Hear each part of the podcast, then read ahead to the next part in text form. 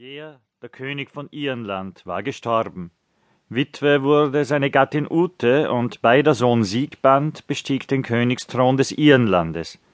Sieben Fürsten mit viertausend Recken waren untertan dem jungen Könige, unter all diesen Recken aber war im Kampfspiel der beste Jung Siegband, des Landes König.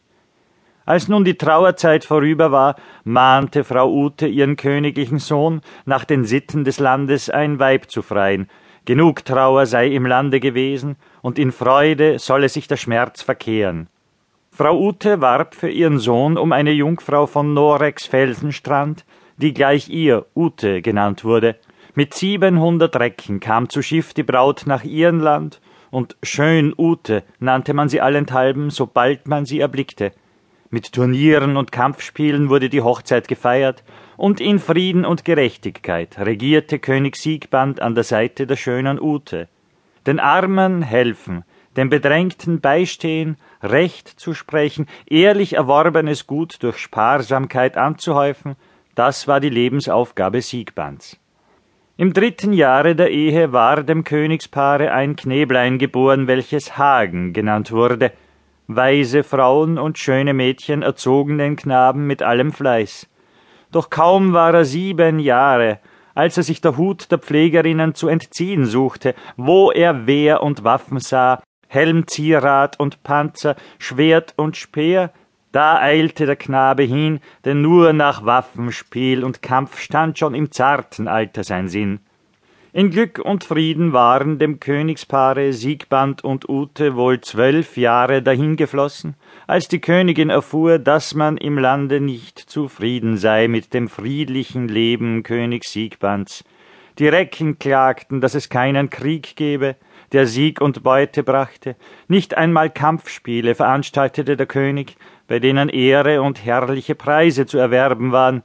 Sie sagten, es ist von einem König kein echter Fürstenmut, zu sammeln und zu raffen Ohnmaßen Gold und Gut, wenn er's mit seinen Recken nicht teilt, auch williglich.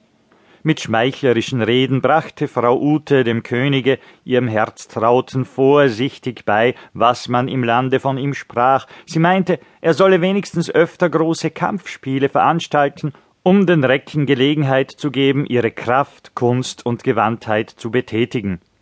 Wohl sah der König ein, wie recht seine kluge Frau hatte, und treulich antwortete er Ich will auf solche Dinge gern mehr beflissen sein, dieweil nach deinen Wünschen mein Herze stets sich kehrt. Der Mann, der ehrt sich selber, der seine Frau ehrt, drum will ich gerne folgen in diesem deinen Rat, für Spiele und für Feste deucht's mich noch nicht zu spat. König Siegband, der so lange gesäumt hatte, ein Festspiel zu veranstalten, gedachte nun ein Fest zu rüsten, wie man's im Lande noch niemals gesehen. Boten entsendete er durch das ganze Land und selbst über das Meer, dass sich edle Helden zum Feste zu bestimmter Frist einfinden sollten. In der Nähe der Königsburg Ballian ward ein ganzer Wald abgetragen, um den Grund und Boden zum Festplatze herzurichten. Schranken und Gestühl wurden aufgeschlagen, so dass wohl sechzigtausend Helden teilnehmen konnten an dem Kampfspiel, zu Ross und zu Fuß, aus allen Teilen des Irrenlandes, auf hohen, festgefügten Schiffen kamen auch von den nachbarreichen Ritter und Knappen herbei.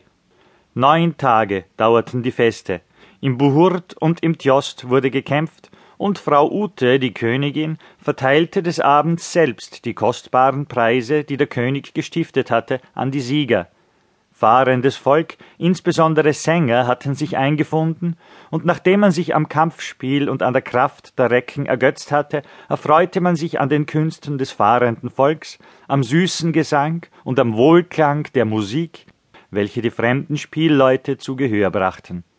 Am zehnten Morgen aber erschien ein Spielmann, der die Harfe mit solchem Wohllaut schlug, dass er die Sinne aller, die ihn hörten, gefangen nahm. Um die Stelle, an der er spielte und sang, drängte sich alles Volk.